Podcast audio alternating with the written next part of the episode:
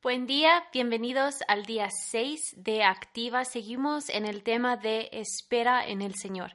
Hoy estaremos tocando espera en el Señor delante de todos.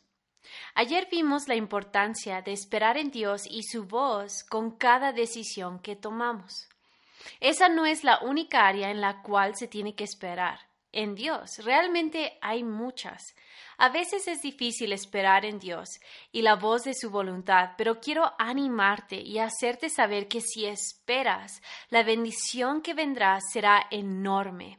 Hoy quiero hablarte sobre otra área donde debes esperar. Esa área es delante de los demás.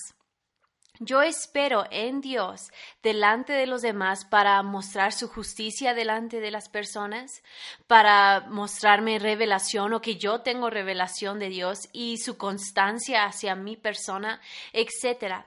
Imagínate, oh, bueno, creo que hasta eso me puedo atrever a decir recuerda. ¿Puedes recordar algunas veces en que te ha sucedido algo en tu vida, sea enfermedad, sea un, momento de económica difícil? ¿O qué tal si alguien hizo algo en tu contra? Podría ser que de tus labios salió en ese momento una declaración como no es justo o ¿por qué a mí? Ah, como tratando de entender por qué nos está sucediendo tal cosa, tratando de simplemente poder agarrar el sentido de la situación. Y pues quiero hablarles hoy un poco de eso. Y en Primera de Corintios capítulo 4 versículos 3 al 5 dice, en cuanto a mí, me importa muy poco cómo me califiquen ustedes o cualquier autoridad humana. Ni siquiera confío en mi propio juicio en este sentido.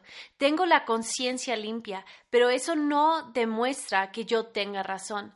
Es el Señor mismo quien me evaluará y tomará la decisión. Así que no juzguen a nadie antes de tiempo, es decir, antes de que el Señor vuelva, pues Él sacará a la luz nuestros secretos más oscuros y revelará nuestras intenciones más íntimas. Entonces Dios le dará a cada uno el reconocimiento que le corresponda. Pablo en estos versículos nos da a entender que al final es Dios quien juzga tu corazón y que al final te dará el reconocimiento que te corresponda. No te preocupes con cómo la gente te pueda evaluar, ni te fatigues por mantener una cierta reputación delante de los demás, aunque eso es importante. Pero si tu corazón está enfocado en la voz de la voluntad de Dios y tu corazón está recto delante de Él, lo demás seguirá, será como una consecuencia de eso, porque Dios exalta al humilde, pero humilla al orgulloso.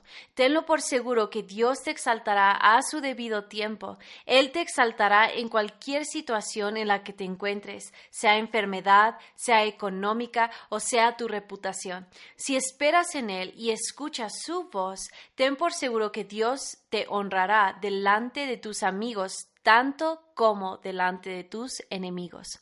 Ahora, tu activación de hoy es, piensa en una situación que te está costando y examina tu corazón y contesta las siguientes preguntas.